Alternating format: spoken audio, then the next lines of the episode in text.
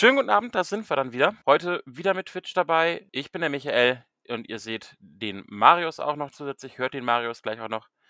Wir unterhalten uns heute über Tools, wie letztes Mal angekündigt. Diesmal hoffentlich mit besserer funktionierender Technik. Wir unterhalten uns heute über Tools, werden uns anschauen, was für Tools man in Pen und Paper rund benutzen kann, vielleicht für Brettspiele. Und ich als alter PC-Gamer natürlich werde auch kurz dann was zu Tools sagen, die man so in der Gaming-Welt digital verwenden kann. Ja, Marius, wie gesagt, auch dabei.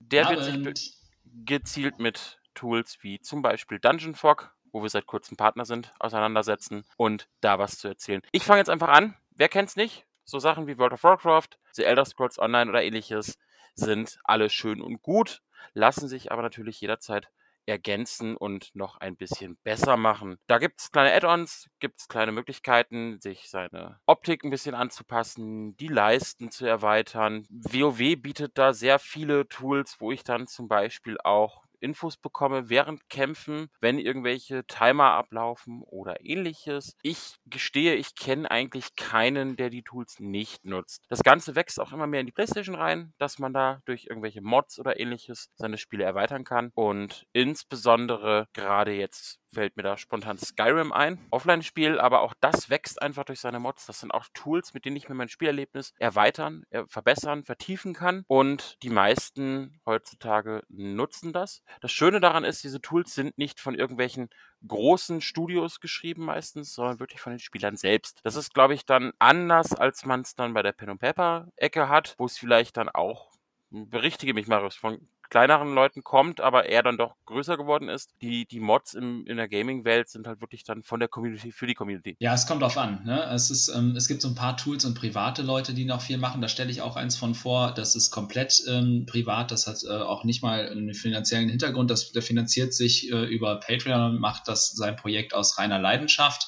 Dann gibt es halt Leute wie Dungeon Fog. Till hat es im Interview erzählt, ne, die sind quasi aus einer Schnapsidee in eine Firma gewachsen. Und dann gibt es Projekte, die sicherlich irgendwo dazwischen liegen. Aber ich muss sagen, dass ich zum Beispiel beim Zocken, weil ich habe also jahrelang zum Beispiel gar nicht am Rechner gespielt, ähm, wo ja das Modding mega stark ist, auch wenn ich mir so Skyrim-Mods für den PC angucke, das sieht ja, hat ja nicht mehr annähernd Ähnlichkeit mit dem originären Spiel, vom, also vom, von den Texturen und so. Ich kenne es halt gar nicht, ich verstehe gar nicht so richtig, was ich davon habe, irgendwie, weil ich meine, es macht ja jemand ein fertiges Produkt für mich, das ich, das ich kaufe kaufe und dann bin ich da meistens auch erstmal mit zufrieden. Ja, also, was habe ich davon? Ich meine, wenn du, wenn du Sachen wie, bleib mal bei Skyrim, wenn du das spielst, dann gibt es immer wieder Punkte, wo du sagst, das stört mich.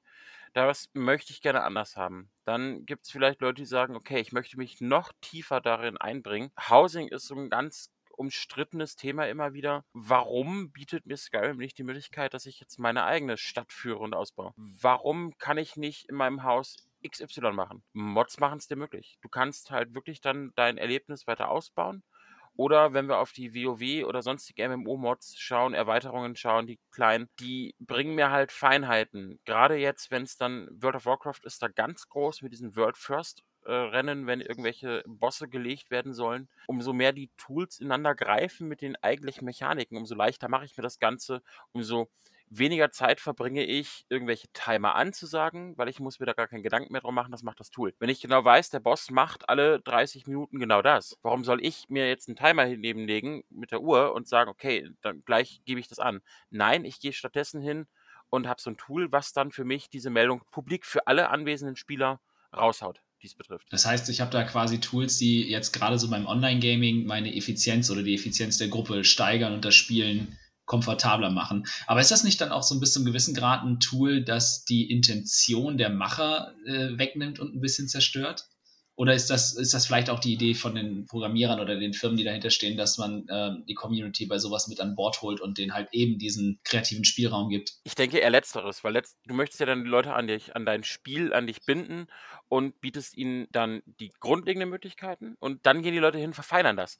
Und sind wir mal ehrlich, jemand, der sich wirklich so intensiv mit so einem Spiel auseinandersetzt, um sowas zu schreiben, der ist daran gebunden, der will da auch dranbleiben, der hat da Bock drauf. Und die Leute, die das nutzen, die wollen auch effizienter werden, wollen. Wir leben heute auch einfach in einer schnelllebigen Zeit. Ich meine, wenn ich mir das angucke, wie viel Zeit wir jetzt auch für die Vorbereitung tatsächlich investieren. Wir nutzen auch Tools, um das Ganze einfach sauber vorzubereiten, schneller vorzubereiten, unkomplizierter vorzubereiten. Und wenn ich jetzt keine Tools hätte, dann müsste ich schauen, dass ich mir mehr Zeit reinstecke, mehr investiere, um einfach letztendlich dann irgendwie irgendwo zu wachsen. Und ich denke einfach, dass diese Tools dann auch wieder Spielbindung sind. Mhm. Und um vielleicht mal so ein bisschen die Brücke zu schlagen zum Pen und Paper. Es gibt auch gerade für WoW, habe ich es jahrelang selber benutzt, sehr geile Rollenspielmods. Du kannst komplette Bücher selber schreiben, die dann auch von Spieler zu Spieler, wenn die die Mods beide die, die äh, diese Add-on haben, von Spieler zu Spieler kannst du die tauschen. Die sind alle okay. Spieler geschrieben. Du kannst komplette Charaktergeschichten hinterlegen in-game. Die kann dann der andere abrufen, wenn er deinen Charakter anklickt. Du kannst wirklich ganz viel Scheiß draus machen. Und wir haben das damals tatsächlich so weit geführt, dass wir dann teilweise 46 Seiten PDF hatten mit Charaktergeschichte. Und ja. ich glaube einfach. Also sind das dann auch, um dich kurz, um da kurz einzuhaken, sind das dann tatsächlich ja. auch äh, Props quasi, die ich in-game in meinem Inventar dann sehen kann? Quasi das Buch mit dem Titel XY oder eine, eine Scroll, also eine Schriftrolle oder so? Ja, genau. Wenn du das Krass. selber okay, dann, das wenn du cool. das aber auch nur, wenn du dieses Mod, die, diese, äh, dieses Add-on heißt es im WoW, wenn du das Add-on hast. Ansonsten geht das nicht. Also du brauchst wirklich dieses Add-on, dann kannst du es auch tauschen, dann kannst du der andere auch empfangen. Dann mhm. ist das da. Das ist irgendwo, wie es genau technisch funktioniert, weiß ich tatsächlich nicht. Habe mich nie damit befasst. Ja. Aber es ist einfach da. Ist, du kannst es von Spieler zu Spieler tragen. Und da steht dann auch bei, wer es geschaffen hat. Und das okay. können die anderen nicht, nicht verändern. Du kannst halt wirklich so ein Buch dann weitergeben und es ist nicht veränderbar. Das heißt, du hast deine Geschichte geschrieben, hast die weitergegeben und die lebt einfach im Spiel. Ähm, es gibt heutzutage tatsächlich noch Gegenstände, die ich vor zehn Jahren zu meiner WoW-Rollenspielzeit geschrieben habe, die tatsächlich noch rumgehen. Ja, okay, krass, und wow. Wenn du das nice. dann irgendwo mitbekommst, ist das schon ein geiles Feeling, wenn du sagst, okay, ich habe jetzt hier mir eine Geschichte ausgedacht, wir haben uns ein Schwert erkämpft und ich habe dieses Schwert als Item gebaut. Kannst du im Kampf nicht verwenden, aber du hast es im Inventar, du hast da eine Beschreibung dran, du hast da die Geschichte zu ja. und vielleicht irgendwo ein Buch dazu geschrieben, was auch rumgeht. Und einfach da, da schaffst du halt wieder auf digitaler Ebene einen ganz eigenen Aspekt, den du von Haus aus nicht bekommst. Ja, aber das heißt quasi, man macht es, es ist also fluff. Es, es erleichtert einem so ein bisschen das Leben auf der einen Seite, wenn man so Timer und so hat und auf der anderen Seite moddet man Sachen rein, die ähm, ja einfach noch so ein bisschen den, den, den, den Fluff das, äh, vom Spiel erweitern.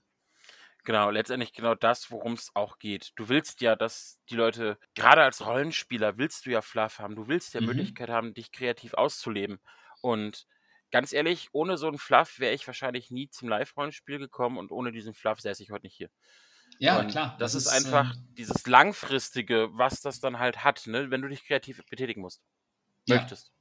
Ja, es geht halt irgendwann über das, das schlichte Dungeon Crawlen und Button Smashing quasi hinaus. Ne? Ich sag mal, auch der, auch der zehnte Dungeon bei WoW oder ist oder Neverwinter, sei es jetzt Neverwinter, WoW oder auch im Pen and Paper, ich, ich kann, wenn ich einen Dungeon baue, klar kann ich da halt immer höherstufigere oder mal andere Gegner mit neuen Fähigkeiten, die man noch nicht kennt oder so reinsetzen, aber am Ende des Tages ist es halt ein, ein Durchgrinden im weitesten Sinne und äh, ja, durch den Dungeon smashen irgendwie und ähm, ja, man will dann halt irgendwann auch diese Rollenspiele. Ich meine, deswegen spielt man ja Rollenspiele, ne? Und äh, wegen der Story halt auch. Und dann vielleicht auch gerade in diesem, sei es jetzt WoW oder halt vielleicht auch, ich weiß nicht, wie inwiefern das bei Neverwinter vielleicht geht oder auch ähm, Andromeda wollte ich gerade sagen, nein, hier äh, Space-Dings durch die Gegend fliegen, spielergesteuerte Economy.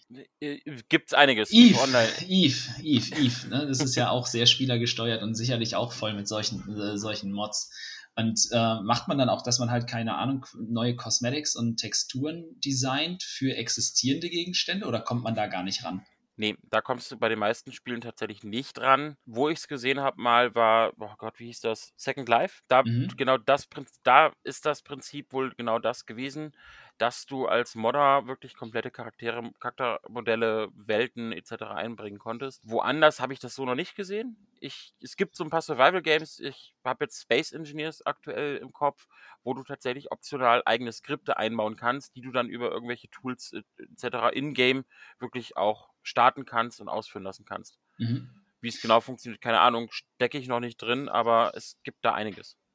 Und um solche Tools dann verwenden zu können, gehe ich in ein Forum von WoW oder was auch immer äh, und google mir das da zusammen und dann, Excel, äh, dann installiere ich die Dinge als Excel-File Excel und ab dafür oder wie ist das dann? Ja, es, äh, meistens sind es tatsächlich irgendwelche Lua-Files oder ähnliches. Also sehr technisch, sehr deep. Nichts für den normalen Verbraucher, der da wirklich dann programmieren kann. Das, das kannst vergessen.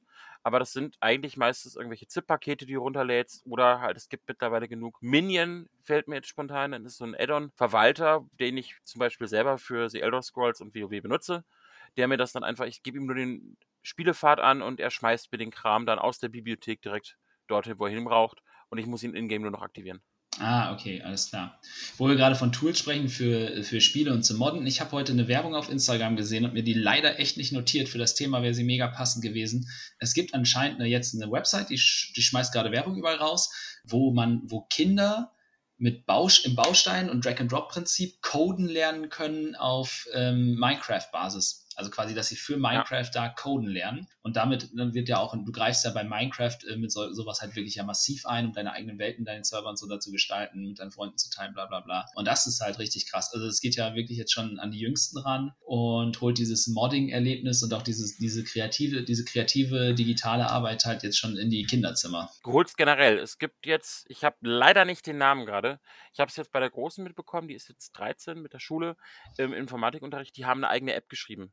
Da gibt es tatsächlich Baukästen, wo du dann beschrieben bekommst, was dieser Baukasten, diese, dieser Baustein tut. Mhm. Und du musst selber eine App schreiben damit. Du musst wirklich diese Bausteine sinnvoll zusammensetzen und da eine brauchbare, lauffähige App draus bauen ähm, und hast halt auch so Begrifflichkeiten wie Deployment etc., was du halt wirklich dann letztendlich hast, wenn du irgendwas programmierst. Und ja, ich denke, wenn du dann jemanden hast, den das wirklich interessiert, die holst du da wirklich mit ab, mit sowas. Solche Tools können halt wirklich auch schon in der Kindheit die Bauste die Wege legen, die du dann letztendlich im Berufsleben gehst. Ja, auf jeden Fall. Aber ich finde es auch grundsätzlich gut. Also ich habe ich hab dann irgendwie nie das Interesse und die Energie für aufgebracht, weil ähm, ich sag mal, jetzt, wo, wo wir halt irgendwie so 15, 16 waren, wo man seine, seine freie, freie Zeit wirklich noch nutzen konnte, wie man wollte und nicht Wäsche waschen muss oder so, da weiß ich nicht, das ging mir total ab. Heute ist es ein bisschen schade, weil ich sag mal, selbst wenn man so ein grundlegendes Verständnis dafür hat, wie Spiele funktionieren oder wie man so ein Mod schreibt oder so, du kannst ja ganz anders auch an, an generell an die digitale Welt rangehen, so, ne, dass man, man versteht dann vielleicht, warum ein PC-Programm crasht oder warum eine App nicht funktioniert oder warum sie funktioniert und so. Und das ist ja eigentlich echt cool, weil das, glaube ich, auch so ein bisschen diese Digital Awareness Awareness und auch äh, ja quasi die Probleme mit Datenschutz etc. halt schon in die quasi in die Kinderstube mit reinbringt und das ist, wird ja in den nächsten Jahren nur noch wichtiger. Ich, weil ne, wir sehen es ja heute schon, die Digitalisierung greift um sich, Homeoffice wird immer mehr und da werden solche ähm, die Möglichkeiten, das nutzen zu können, ja immer immer größer und man muss es immer besser können. Also wenn ich jetzt meinen Eltern erklären müsste, wie Tabletopia zum Beispiel, ich stelle es gleich noch vor, funktioniert, schwierig. es würde ja, vielleicht funktionieren, aber es wird schwierig. Da muss ich tatsächlich sagen, es gibt aber auch genug, die das Gegenteil beweisen. Ich meine, es gibt, äh, sie, ich kenne ihren richtigen Namen nicht, sie nennt sich einfach nur Skyrim Oma. Äh, die ist 70, 80 die Frau und absoluter Skyrim-Profi. Dann gibt es ja extra E-Sport-Teams, die bewusst nur Ü70 nehmen. Okay. Und das ist richtig geiler Shit, wenn du dann so weit da sitzen hast. Und wirklich, ich habe auch einen Kollegen, der ist jetzt in einem Jahr dann mal irgendwie in Rente. Wenn der mit dem Programmieren anfängt, dann sitze ich daneben und äh, höre beim dritten Satz auf, mitzureden. Ja. Weil ich einfach keine Ahnung mehr habe. Ja. Und das ist das Gegenteil. Und das finde ich halt wirklich, diese digitale Welt steht theoretisch auch jetzt mit Tabletopia, Dungeon Fog etc. allen offen, mhm. wenn man nur möchte. Es gibt, anders als früher zum Beispiel, an einem Auto schraubst du nicht rum wenn du keine Ahnung hast. Aber diese digitalen Tools, die wir jetzt haben, für egal was, sei es PC-Games, sei es um analoge Sachen zu ergänzen oder sonstiges, die gehen halt wirklich über die komplette Breite. Und du hast einfach überall deine Community, die das halt dann auch unterstützen und ausbauen für dich, Anleitungen schreiben, sodass du wirklich jeder, der möchte, kann abgeholt werden.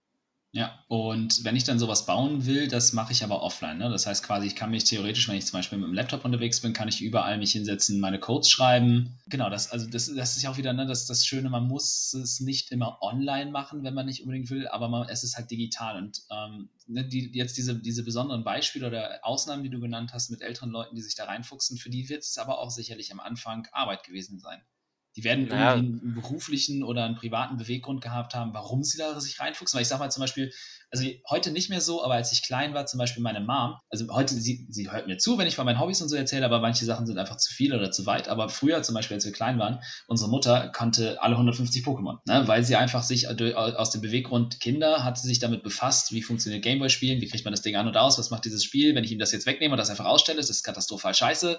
Äh, so, ne? Und, äh, und was sind das überhaupt für kleine, knuffige Monsterchen? So. Und, und mega geil. Und so, mein, ich habe es gefeiert, meine Schwester hat es gefeiert und unsere Freunde haben es halt auch hart gefeiert, weil du konntest äh, dich immer mit unserer Mutter äh, zum Beispiel darüber unterhalten. So, aber sie musste von sich aus quasi schon, äh, weil, weil du dann nicht mehr damit konfrontiert warst so im Alltag oder so, halt die Arbeit da reinstecken oder ja den Willen, die, die Lust da reinstecken, sich mit den Kindern halt hinzusetzen, damit aus und Pokémon zu gucken. Und ich glaube, so geht es halt vielen älteren Leuten, die halt nicht so damit aufgewachsen sind, wie wir halt mit ne, Computerprogrammen gedöns. Ja, ich glaube, da ist eher das Ding, wir bringen die Basis schon mit. Einfach mhm. aus dem Alltag, aus der Schulzeit, aus der Arbeitswelt. Aber, Handys. Äh, ja, Handys, genau. Aber ich denke, wenn ich ein Interesse habe, wie du sagst, einen Bewegpunkt muss ich immer haben. Ich schraube auch nicht an einem Auto rum, wenn ich nicht den Bewegpunkt, sei es privat oder beruflich, ist. Mache ich einfach nicht. Ich habe einen Kumpel, der beschäftigt sich sehr intensiv mit ähm, den Flugsimulatoren, die es so gibt. Mhm. Hier den, den Robert, hast du ja auch vor kurzem kennengelernt. Mhm. Ähm, der hat auch den privaten Beweggrund, dass er sagt, das interessiert ihn. Wenn es mich nicht interessiert, beschäftige ich mich aber auch nicht mit den Tools. Der zum Beispiel hat auch Tools, wo er dann wirklich sagt, okay, ich schaffe es jetzt in meine virtuelle Spielwelt, gibt es Möglichkeiten, wo du dann die wirklichen Flugdaten, die Realweltflugdaten abgreifst und dann fliegt da gerade mal irgendwo in deinem Spiel eine Boeing rum, weil die Realweltflugdaten sagen, da fliegt gerade eine Boeing rum. Wow, okay, das ist cool. Und ich kenne da Leute, die hätten da sicherlich Spaß dran. Die sind äh, hobbymäßige sogenannte Planespotter, die ziehen von Flughafen zu Flughafen und fotografieren besondere Flugzeuge. Ja, und das ist eben, es gibt so viele Tools. Ich meine, ich selber kenne jetzt hauptsächlich die wirklich dann in der Gaming-Welt, wo ich sage, ich kann mein Spiel ergänzen. Aber es gibt so viele Tools, auch jetzt für Stream, wo ich mich ergänzen kann, für den Podcast, wo ich sage, das ergänze ich. Und ich denke einfach, das ist so unglaublich. Und wenn ich nur ansatzweise Interesse an sowas habe, dann finde ich auf jeden Fall auch einen Punkt, wo ich sage, da möchte ich jetzt einsteigen. Was ich tatsächlich sagen muss, ich bin jetzt auch sehr gespannt, was da wirklich für unsere äh, für unsere Pen and Paper Runde kommt, weil das, was du so am Rande vorgestellt hast, was ich ja selber, also Leute, nicht nur ihr habt jetzt gerade keine große Ahnung, was er da vorstellen möchte, sondern ich sitze hier auch und denke so, okay, ja, Namen gehört, ich weiß grob, was es ist, aber eigentlich habe ich keine Ahnung. Deswegen bin ich da auch sehr gespannt, weil wir einfach auch da wieder Möglichkeiten haben, uns selber auszubauen. Wir können wachsen, wir können das Ganze erweitern und die, ich sag mal, diese Fantasie, diese Spielwelt, die man sich aufbaut, Nehmen wir Word Anvil zum Beispiel. Ja. Das ist ein unglaublich geiles Tool. Also, alter Schwede, du hast da eine komplette Welt angefangen zu bauen mit Gottheiten, Rassen und Co. Und ich muss tatsächlich sagen, ich bin fasziniert. Fantasie ist das eine, aber das so dann auszubauen, genau, wie Melando es gerade schreibt, das macht doch den Reiz aus, dass man nicht weiß, auf was einen zukommt. Ja, sicherlich macht es den Reiz aus, aber es ist einfach mit Word Anvil ist so ein Punkt, wo ich wirklich sage, das ist einfach, das setzt nochmal ein oben drauf. Ich habe nicht nur irgendeine Fantasie von jemandem, der da irgendwo in einem dunklen Keller sitzt, klischeemäßig, und sich da jetzt gerade fünf Tage Gedanken gemacht hat, um das dann in einer Spielrunde vorzustellen, sondern ich habe wirklich etwas, was mich auch im Alltag begleiten kann, was immer wieder wächst, sich immer wieder ergänzt ja. und auch das Gefühl erweckt, es lebt. Ja, es ist halt, es basiert halt für mich, dass ich es überhaupt nutze. Man hätte das natürlich auch alles in einem Word-Dokument oder so machen können. Basiert halt für mich auf der ganzen Intention dieses Sharing is Caring. Ne? Also äh, es ist, irgendwie will man immer alles teilen mittlerweile. Das ist so ein bisschen mittlerweile irgendwie so in unserer digitalen Genetik verankert. Ne? Sonst würde, sonst wäre, sonst gäbe es kein Instagram oder Facebook oder ja. so. Die wären, die wären so tot wie MySpace oder äh, Habbo Hotel. Wow. ich, ich weiß, ich würde, ich will gerade mal gucken, ob es diese Seiten noch gibt. Ey, Habbo Hotel äh, oder Knuddels. Ne? Aber Gibt's das alle noch. Echt, wow. Aber auch ja. die basieren ja auf der ursprünglichen Idee, ne? Dieses, äh, ich möchte gerne mein, mein Leben mit anderen Leuten teilen und das ist halt das, was halt World Anvil zum Beispiel für mich jetzt mit meiner Rollenspielwelt und so möglich macht. Und vor allem ist es halt äh, ein Tool, ich werde heute nicht groß drauf eingehen, glaube ich, weil es sehr komplex ist. Das ist halt wirklich auch eine der Kruxen, sage ich mal. Man muss sich in World Anvil wirklich reinfuchsen, um es umfänglich nutzen zu können. Ähm, aber es gibt halt den also dem, dem kreativen Rahmen so und Vorgaben. Und das ist immer cool, weil ich meine, das ist halt so ein bisschen vielleicht auch wie, wie Codes schreiben oder ein Mod entwickeln, weil du hast ja quasi ich, ich sag mal, wenn ich jetzt einen Mod für Skyrim, Skyrim entwickeln will, der bestimmtes Regalset verfügbar macht oder so, dann habe ich ja eine Vorgabe und einen Rahmen, in den ich reinarbeiten muss, den, den dieses Spiel vorgibt. Und ich habe halt, es gibt, es gibt schon vielleicht Regale im Spiel oder es gibt schon andere Mods, an denen man sich irgendwie orientieren kann. Und das ist halt also das macht mir das kreative Arbeiten leichter, wenn ich irgendwie was habe, was das Ganze so ein bisschen in den Rahmen bringt, also ein bisschen streamlined quasi, dass ich halt irgendwie, weil es gibt halt, dass dieses Tool World Anvil, ja komm, weißt du was, Jetzt reden wir schon drüber. Äh, jetzt zeige ich es auch. Also, was soll der Geiz denn? äh, worldanvil.com Summary. Ja, es ist halt etwas, was stetig auch weiter wächst, wo du dann auch sagst, als Spielleiter hast du Möglichkeiten, die ganze Sache noch zu erweitern. Ja. Und beim letzten Mal haben wir geredet über, über dieses Railroading oder dieses etwas freiere. Und World Anvil ist halt ein Tool, was dann auch sagt, ey Leute, ich gebe euch zwar die grobe Richtung vor, aber nutzt diesen Rahmen, den ich euch gebe, als Spielkiste und baut alles drin auf, was ihr Bock drauf habt. Ja. Und ergänzt meine Ideen. Ja. Und das ist halt das, wo dieses Collaboration-mäßige dann noch intensiv, wenn du, wenn du sagst, ich habe meine Fantasie, die baue ich irgendwo aus, ich bin der Spielleiter, ich lese das dann vor, das machst du für dich. World Amble bietet die Möglichkeit, deine Gedanken, deine Vision auf Papier zu bringen, auf digitales Papier zu bringen und zu sagen, rutsch doch mal von der Seite mit rein und mach mit. Ja, genau, das ist es halt. Und ich werde es jetzt, dann stelle ich es jetzt auch direkt mal eben vor. Moment, äh, ich muss auf diese Welt wechseln. So, und dann huschen wir mal eben rüber in unsere Webbrowser-Szene. Wusch. Bam, zack. So, was ihr jetzt hier seht im Stream, äh, im Podcast, für den Podcast muss ich es leider ein bisschen beschreiben. Wir sind jetzt hier gerade auf der Main Homepage, Homepage von World Anvil ähm, und es sind halt erstmal überall jede Menge Reiter und ein bisschen Werbung ist mit bei und Videos und so. Was World Anvil halt macht, ist ein äh, oder machen will, ist ein Autorentool zu sein und eben das, was ich gerade gesagt habe, Ideen zu streamlinen, denen einen Rahmen zu geben und die wichtigsten Fragen zu stellen, die man als Autor beantworten muss, um eine Geschichte zu schreiben oder halt auch um zum Beispiel eine Welt zu erschaffen. Weil ich sag mal, kein Autor, kein Buch, ob es jetzt ein realer Kriminalroman ist oder der übelste äh, Vampir-Liebesschund oder ein High-Fantasy äh, äh, Dungeons and Dragons Roman oder so, kein Buch kommt aus, ohne die Welt, in der es spielt, zu beschreiben. Und wenn ich jetzt ein Kriminalroman bin, dann, dann spielt meine, mein, ist meine Welt vielleicht auf eine Stadt beschränkt, wie, keine Ahnung, München oder New York. Aber ich muss trotzdem mir eine Liste oder irgendwie einen Artikel oder eine Art Beschreibung machen, in der ich definiere, wie mein New York funktioniert für meine Geschichte. Weil natürlich, klar, eine reale Stadt basiert auf den realen Regeln der Physik etc. Und da leben halt Menschen jeglicher Couleur, aber halt keine Katzenwesen. Ne, wenn, wenn wir einen real, einen real inspirierten Kriminalroman schreiben wollen. Ähm, aber trotzdem muss ich diese Welt für mich definieren, in welchem Rahmen funktioniert sie. Äh, spielt die Geschichte nur zwischen, keine Ahnung, zwischen Fifth Avenue und der, äh, und der Bronx oder so? Oder äh, quasi äh, spielt, wird dieser Kriminalroman nur auf der Oktoberfestwiese stattfinden? Und wenn ja, wie sieht die aus? Ist gerade Oktoberfest oder nicht? Oder liegen da noch ein paar Schnapsleichen rum? Oder ist da halt gerade nichts? So, und alle diese, und alle diese Fragen hilft World Anvil einem zu beantworten, indem es einem die Möglichkeit gibt, ähm, Artikel zu schreiben und damit jeweils eine Frage zu beantworten, eine Figur zu beschreiben, die in dieser Geschichte oder in dieser Welt vorkommen wird, ein Geheimnis auch vielleicht zu beschreiben, das dann äh, für andere nicht sichtbar ist alle solche Sachen macht World Anvil. Und für mich eigentlich das fast das Geilste ist, dass, dass es dann ausspuckt in einer Art Website, die man anderen Leuten schicken kann, die sie besuchen können. Und dann sieht es ein bisschen aus wie Wikipedia. Für den Podcast im Nachgang äh, wordanvil.com. Ich werde das Ganze natürlich auch mit in, in den Show Notes dann in die Beschreibung wieder reinhauen, nur dass ihr dann auch informiert seid. Ja, Genau, danke. Also äh, ja, jetzt habe ich gerade, also ich habe jetzt gerade die Website aufgerufen, ähm, die können wir auch mal teilen, dann können die Leute vielleicht schon ein bisschen draufschauen, weil da momentan noch nichts ist, was äh, das, die, die, die Vorfreude verderben wird. Und man sieht jetzt hier, ähm, dass alle diese Artikel, die ich geschrieben habe, habe ich schon mal in Kategorien eingeordnet. Man kann sie in Ordner packen und in Kategorien verteilen. Man kann Karten anlegen. Man kann hier sogar eine ganze Kampagne anlegen für eine Rollenspielkampagne. Hier tauchen schon die ersten Charaktere auf von den Spielern, die mal dabei sein werden. Ähm, es gibt immer hier, wie bei anderen Blogs oder so, den neuesten Artikel, der da ausgewiesen wird, wann der geschrieben wurde und wie der Titel des Artikels. Und es ist einfach, es sieht super aus und äh, ich kann jetzt mal gerade drauf gehen. Ähm, woran haben wir denn heute gearbeitet? Götter. Jetzt schauen wir uns einfach mal. Ähm, oh, ich habe sie gar nicht. Oh, ich habe. Oh. Schauen wir uns mal Luminor an, den Herrn des Lichts. Äh, ist ein Gott der Sonne des Lichts, der Rechtschaffenheit. Hat so ein bisschen Parallelen auch mit Praios von der, der DSA. Ähm, und alles, was man jetzt hier sieht, diese Überschriften, äh, also man sieht jetzt hier für den Podcast jede Menge Unterüberschriften. Und die habe ich mir nicht ausgedacht. Da steht jetzt zum Beispiel göttliche Domänen.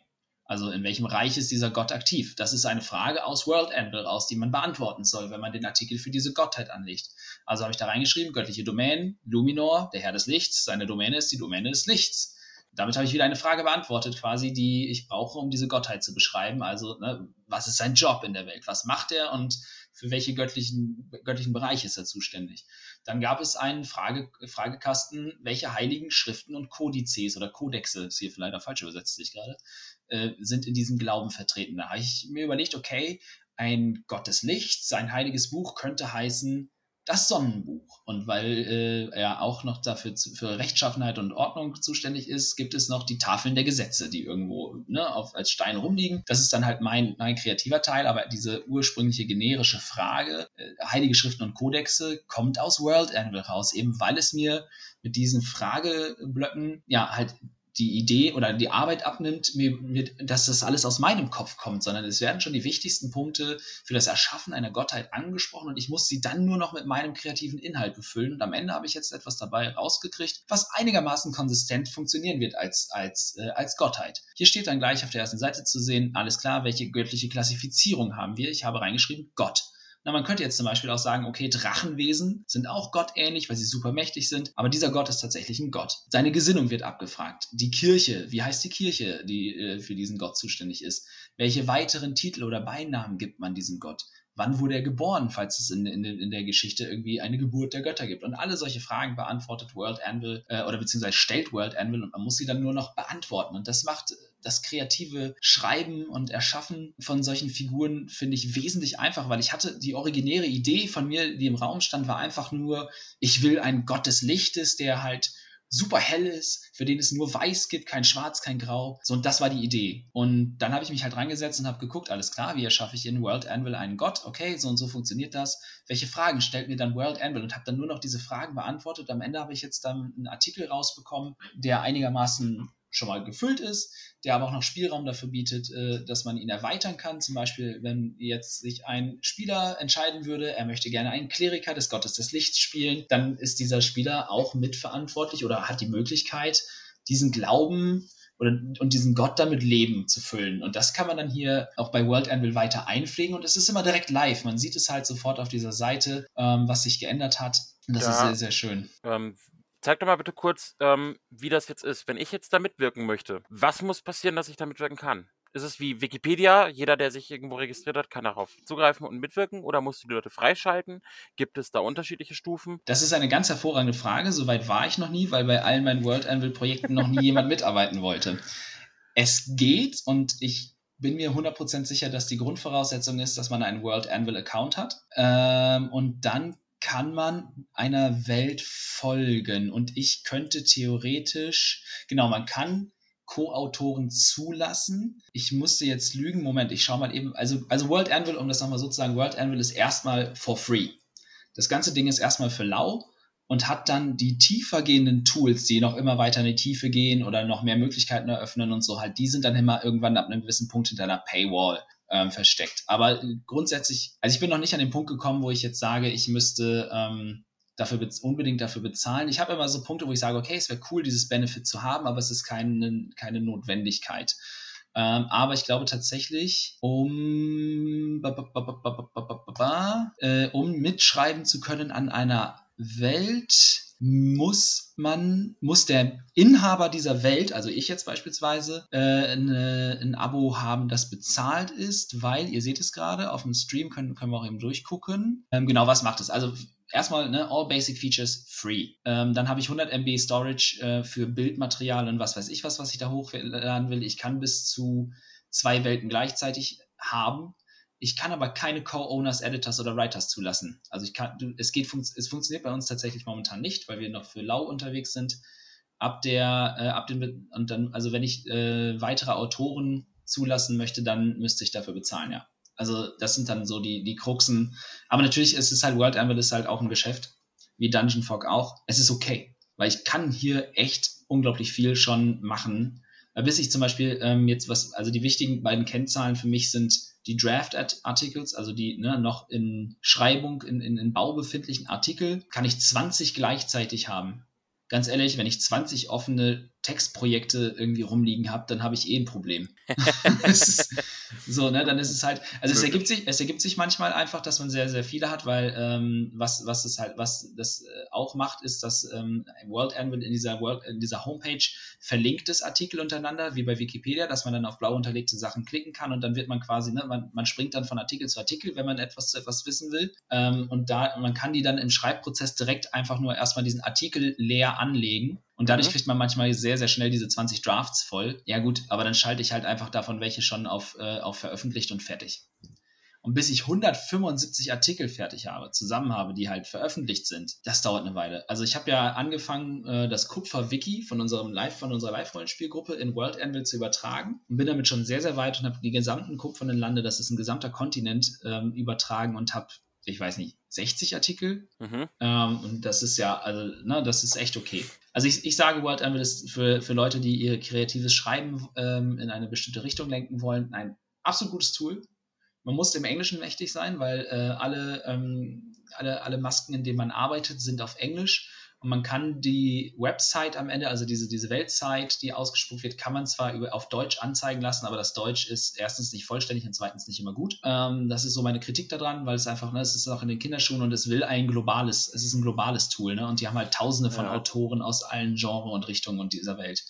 Ähm, das ist schon sehr mächtig.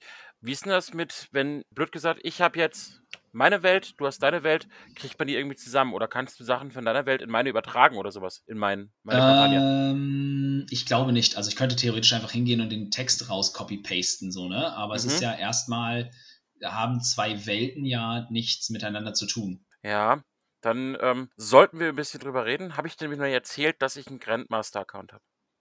Nein, hast du noch nicht. Das ist okay. Damit kann ich leben. Habe ich dir noch nicht erzählt, aber ich habe den. Aha. Cool. Ein Grandmaster? Ja. Warum? Das erzähle ich dir wiederum später. Okay. Nein, ich habe einen äh. Grandmaster-Account und äh, wir könnten tatsächlich das Ganze richtig, richtig, richtig, richtig, richtig hübsch aufgestalten. Ähm, ja, also mit einem Grandmaster kann man einfach alles machen, was World Anvil zu bieten hat. Da sind dann, also da sind dann auch echt, ich sag mal, da sind dann Features dabei, die ähm, also das ist halt, das Ding ist halt, für mich ist World, An World Anvil wächst ähm, einfach mit der Welt. Also was man, was man braucht von World Anvil. Ne? Ich sag mal, wenn ich jetzt an den Punkt komme, wo ich einfach nur eine funktionierende Geschichte oder Welt erschaffen will oder ein bisschen Kontext schreiben will für eine, für eine Rollenspielrunde, dann komme ich mit dem Freeman-Account mega weit. Weil an Tag null, wo noch kein Spieler und keine Kampagne, kein Spielleiter Kontakt mit dieser Welt hatte, braucht das Lore nicht hardcore ausgearbeitet zu sein. Das braucht kein DSA zu sein oder so. Das braucht nur so, so, so eine grundlegende Regelung. Ähm, dann habe ich jetzt halt auch Sachen erschaffen, zum Beispiel, die halt einfach nur da sind, weil ich Ideen dafür Abenteuer habe. So diese, diese Götterwelt. Mir würde wahrscheinlich würde ein oder zwei Götter halt reichen, wenn jemand einen Kleriker spielen will. Wenn jemand keinen Kleriker spielen will oder keinen Paladin oder so, dann brauche ich am Anfang ja nicht mal zwingend eine funktionierende Götterwelt. Mhm. So, ne, dann braucht man halt, wenn, der, wenn dann jemand, ein Charakter auf mich zukommt und sagt, okay, mein Charakter soll halt in irgendeiner Weise gläubig sein, dann sage ich, denk dir was aus. Und dann, ne, dann fülle ich es mit seiner Idee. Ich habe jetzt Götter erschaffen, zum Beispiel, weil ich damit eine Kampagnenidee habe. Ich habe ein paar bestimmte Städte und Länder erschaffen, weil die halt für eine Geschichte, die ich erzählen will, wichtig sind. Aber ich brauche brauch ich ja alles gar nicht. Sondern damit ich, damit ich, damit ich eine Funktion, eine funktionierende Welt habe oder ne, die am Anfang erstmal funktioniert, reicht mir ja eine Stadt. Mit, fünf, mit zwei, drei Artikeln, in denen ich nur meine Ideen notiere. Mhm. Und dann wachse ich halt vielleicht irgendwann. Ne? Wir spielen die Kampagne und dann, vielleicht kommt ein Kuppel noch auf mich zu und sagt, hey, kann ich auch mal ein paar Abenteuer in deiner Spielwelt leiten? Und sage ich, ja, klar. Aber schreib dir auf, was passiert und erzähl's mir hinterher. So, ne? Das kann man dann da einpflegen. Und irgendwann komme ich dann vielleicht an diesen Punkt, wo ich mehr als 175 Artikel brauche. Und dann sage ich, ja, okay, komm, weißt du was, für die nächsten zwölf Monate schauen wir mal, was passiert. Ich gönne mir mal einen Journeyman. So, dann kann ich auch noch eine zweite Welt erschaffen, wenn wir vielleicht an einen Punkt kommen, wo, was weiß ich was, irgendwelche Weltentore durchschritten werden sollen oder so ein Quatsch gehen wir mal, stecken wir ein bisschen Geld rein, teilen wir uns vielleicht auch und dann kann, können wir auch Co-Autoren zulassen, gegenseitig in unseren Welten arbeiten, dies, das. Dann kann man auch die Dinger subscriben, dann können unsere Spieler sich unsere, in unsere Welten äh, quasi, ne, immer wenn sich was ändert, kriegen sie dann, wenn sie dann angepinkt, super. Ich habe unlimited Drafts, ich kann machen, was ich will, ich habe so viele Artikel, wie ich will, ich kann, äh, scheißegal, äh, give, give it. Ne, immer man dabei. Und dann kommen wir halt vielleicht irgendwann an den Punkt, wo wir sagen, wir brauchen jetzt eine Funktion, mit der wir, äh, es gibt hier nämlich irgendwas hier, äh, diplomatische, ne, die Welt hat sich irgendwie so ergeben, dass unsere beiden Spielergruppen was auch immer, einen Krieg anzetteln oder so. Wir brauchen irgendwas, wie wir diplomatische Beziehungen erstellen können. Ja, okay, alles klar, dann stecken wir vielleicht zu zweit, zu dritt nochmal ein bisschen Geld rein. Dann können wir hier mehr machen. Oder halt auch Family Trees, also Stammbäume. Ja, ich will die Stammbäume haben. Ja, ganz ehrlich, ich habe an Tag null, wenn ich das erste Mal, wenn ich, wenn, wenn ich einem Bauern Alrik auf dem Feld begegne, der hat keinen Stammbaum, brauche ich nicht. So, das brauche ich dann vielleicht irgendwann mal, wenn man dann halt, wenn es eine Kampagne gibt, die sehr politisch wird. Das, das Ding ist aber, was ich halt sehe, also fernab davon, ob man es braucht oder nicht. Ich sehe aber gerade bei diesen Family Trees, du als Spieler, da brauchst du es nicht. Aber vielleicht will der Spieler eher sich. Dann soll er sich einen auf Papier malen. Das ist meine, meine Antwort darauf. So. Also ihr seht schon, Marius ist da sehr äh, unemotional und ähm, das ist meine. Spieler, ist, die Spieler sollen halt funktionieren. Das ist, wir Spieler genau. müssen halt nur funktionieren. Das ist, naja, das heißt ja Pen and Paper. Das heißt ja nicht Pen and Digital. Ja, es ist halt digitales Papier. Ja, okay. Werd mal modern. Komm, in so ein bisschen Modernität darfst du auch mitbringen, darfst auch langsam mal älter werden. Ja, okay, Digital Natives und so. Aber du weißt, man, man sieht, worauf ich hinaus will. Ne? Also World Anvil ja. wächst mit der, mit der Menge und den Teilhabern und so. Und ich denke, dass es halt irgendwann sicherlich auch jetzt für mich oder für uns als Gruppe, abgesehen davon, dass es anscheinend irgendwie einen Grandmaster-Account gibt, irgendwann sicherlich sehr schnell äh, sinnvoll gewesen wäre, halt auf, dem, auf die Master-Subscription zu gehen. Ähm, weil ich sag mal, der, der Johnny Man bringt mir jetzt im Verhältnis zu der Free Version nicht so viel mehr. Ja, ist okay. Keine Ads, also keine Werbung ist schon mal geil. Was, was halt richtig cool ist, wenn man richtig, richtig tief reingeht und richtig viel schreibt, ist halt das Ding hier, ne? Article Exporting. Man kann dann nämlich ab der ersten Bezahlschranke das, was man geschrieben hat, halt auch als PDFs exportieren und dann per Mail verschicken oder halt äh, schick machen und an den Verlag geben keine Ahnung, was man auch immer dann damit wollen würde. Ne? Aber man kann dann sein Geschrei, sein, seine geschriebenen Werke halt auch, als, als, auch ähm, rausziehen und ja, dann halt als PDF, als Word-Datei oder was auch immer sammeln. Sehr geil. Jetzt bin ich da viel tiefer reingegangen, als ich eigentlich wollte. Das hier ist dann, also das ist eine von diesen Company, also diesen Firmen, ähm, die halt für die Rollenspiele und die Autorenwelt was leisten, was halt, glaube ich, absolut grandios geil ist. Ich bin bis auf so ein paar sprachliche Barrieren und so super von World Anvil überzeugt, ähm, weil es halt auch für Rollen, weil, weil es geht halt auf beide Welten ein. Es geht auf Autoren ein, es, also ne, auf reine Autoren. Es geht auf Leute ein, die einfach nur eine Weltkarte mit Markern bestücken wollen, aber es geht halt auch wirklich richtig hardcore auf Rollenspielgruppen ein. Ähm, es macht, es hat in dieser schreibenden Gesellschaft quasi, hat es sich sehr, sehr breit aufgestellt ohne da so eine eierlegende Wollmilchsau sein zu wollen. Das ist super. Man kann hier nämlich zum Beispiel keinerlei Grafiken erstellen. Man kann hier keine Karten erstellen, man kann keine Bilder zeichnen, man kann fertige Bilder zwar importieren, das war's aber auch. Du musst sie schon irgendwo anders in einem dafür spezialisierten Tool halt erstellen, deine Bilder. Womit wir dann zu unserem lieben Partner Dungeon Fog kommen würden, äh, wo wir mal eben kurz drauf schauen.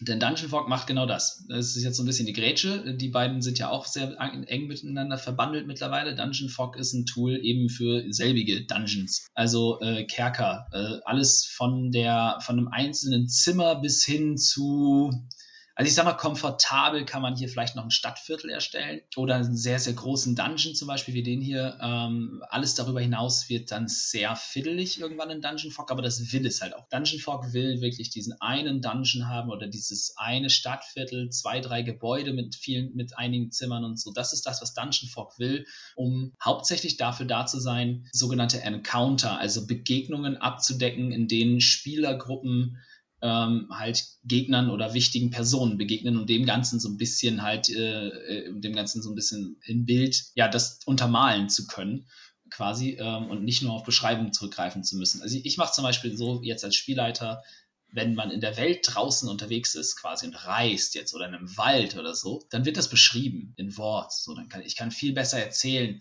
Ihr geht auf der einsamen, staubigen Straße durch den tiefen Wald und ihr hört die Blätter rauschen im Wind und die Vögel zwitschern, weil es ist Frühling und es riecht nach frischem Grün und der Regen, der gerade runtergegangen ist, hinterlässt diesen typischen Duft nach der frühen Sommerluft und Sommerregen und ihr spürt die Wärme, die ersten Strahlen der Sonne auf eurer Haut. Das kann kein Bild ersetzen. Was das Bild aber wesentlich besser machen kann oder halt äh, unter, untermalen kann, ist dann halt, wenn ich zum Beispiel einem Monster im Wald begegne. Dann lege ich aber nicht den Wald als Karte an, sondern die Lichtung zum Beispiel, auf der man diesem Eulenbär begegnet, weil gerade zum Beispiel ein System wie Dungeons and Dragons ein sehr taktisches Kampfsystem halt hat, das viel auf der Feldbewegung halt auch basiert und eben ganz viel auf Distanzmessen und so. Und das ist halt einfach im Kopf immer zu behalten, wer wie weit von wem weg ist und was wie weit jetzt Reichweite hat, ist total Banane. Dafür nehme ich dann halt Dungeon Fog zum Beispiel die Karten ran. Ich mache jetzt mal gerade hier eine auf, die ich erschaffen habe. Die ist noch ziemlich neu und auch noch nicht ganz fertig. Aber was man hier sieht, ist der Teil eines Hafens. Das hier ist so ein typisches Hafenviertel in Kaelo, wo dann halt ein paar Pferdewagen unterwegs sind, hier mit äh, jetzt mit Waren, da ist noch eine Kutsche mit Leuten drin unterwegs, hier steht ein Langhaus, ein paar Lagerhäuser, überall steht Fracht rum und kleine Schiffe. Ist jetzt erstmal blank. Was man aber machen kann, was ziemlich sexy ist, ist ein Gitternetz drüber zu legen. Und zwar im Stream sehen wir es jetzt. Klick. Das ist jetzt sehr eng, weil ich damit gerade, äh, weil ich damit was gebastelt habe, aber ich kann es zum Beispiel auch größer machen. Und dann definieren wir als Spielgruppe, jedes dieser Felder entspricht zum Beispiel anderthalb Metern. Metern. Ne? Also quasi sind das hier anderthalb, drei, viereinhalb, sechs, siebeneinhalb, neun, zehneinhalb Meter. Und das brauche ich halt tatsächlich, um taktisch kämpfen zu können, bei Dungeons and Dragons zum Beispiel, weil da basiert alles darauf, dass man seine Bewegungsreichweiten und die Reichweiten seiner Zauber und Waffen äh, voll ausnutzt. Und das macht Dungeon Fog. Das ist das, was es will. Es will halt ein kleines Stadtviertel oder ein Dungeon mit ein paar Räumen, also ein Kerker, ein Untergrundgewölbe oder sowas darstellen. Es will mir die Möglichkeit geben, da diese taktischen Kämpfe auszutragen und macht das Ganze halt nicht nur einfach, sondern auch unglaublich hübsch.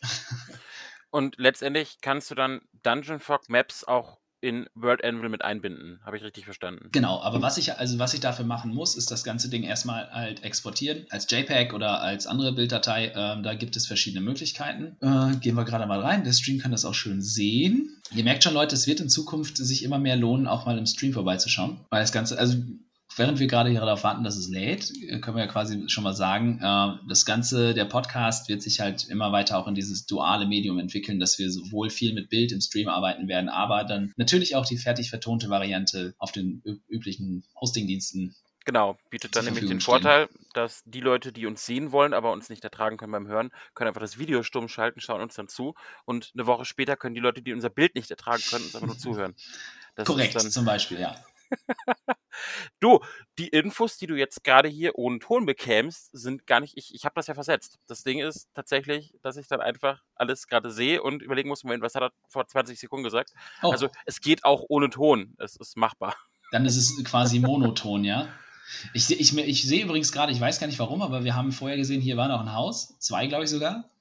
Ja. Die gehen beim Export irgendwie verloren, aber ist jetzt auch nicht so wichtig. Was wir erörtern wollten, sind die Dateien. Äh, ich kann die Dinger exportieren, die Karten hier als äh, PNG-Datei, als JPEG, als WebP, als PDF, als Multipage-PDF, was wichtig wird, wenn ich mehrere Seiten habe, oder als Universal VTT. Das ist dann eine Datei, die ist für virtuelle Spieltische äh, mhm, gedacht. Gesundheit. Ja, VTT, Virtual Tabletop, ähm, und ist dann für virtuelle Spieltisch-Websites gedacht. Äh, für, also wenn man jetzt zum Beispiel das mit äh, World Anvil verknüpfen will, wäre eine Picture, also eine PNG oder eine JPEG das richtige Format.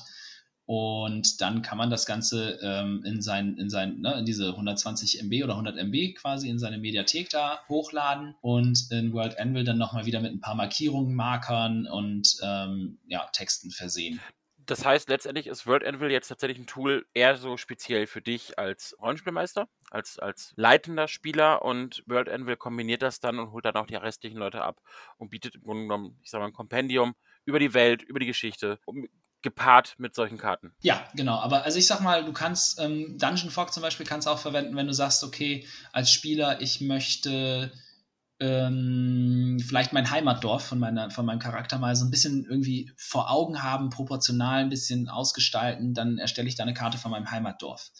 Oder ich möchte ähm, Bezug nehmen in meiner Charaktergeschichte auf einen bestimmten Flügel in dem Schloss, in dem meine Vorfahren gelebt haben. So, dann kann man halt auch mal so eine Karte erstellen, dass man so ein bisschen das ausgestalten kann und so. Man, man kann hier das äh, in Dungeon Fog die Karten halt mit unglaublich viel Deko-Elementen halt vollschmeißen ohne Ende. Das geht halt von Skeletten über Dreckhaufen bis hin halt, wie wir es hier jetzt sehen, äh, Frachtkisten und Marktstände und so. Es hilft halt auch einfach bei der Visu Visualisierung. Ne? Es ist halt zum einen ein Tool, um taktisch nutzbare Kampfkarten zu erstellen, aber für mich ist es halt auch ein Visualisierungstool, um mir mal zu überlegen, so, okay, wenn ich jetzt mein Abenteuer oder meine Geschichte, ob es jetzt der Charakterhintergrund ist oder ob es jetzt die Geschichte der Kampagne jetzt erzählen will, ich brauche mal irgendwie ein bisschen Visualisierung. Wie sieht das denn tatsächlich aus, wenn so Häuser ganz eng beieinander stehen oder ganz weit weg sind oder wenn gepflasterte Straßen mit Schlamm verschmiert sind oder so? Das kann man hier dann alles so ein bisschen visualisieren und sich ein bisschen, ja, einfach noch ein Bild zu dem machen, was man sich im Kopf halt ausgedacht hat. Dafür, dafür, ist das halt einfach geil zu nutzen. Jetzt habe ich gerade schon äh, virtuelle Spieltische angesprochen. Da würde ich auf zwei Dinger gerne eingehen. Und zwar zum einen mal ganz generell für unsere Bo äh, Brettspielenden Zuhörer und Zuschauer Tabletopia. Das oh, ist schönes ein, Ding. Ja, ja, ja. Das ist eine Website.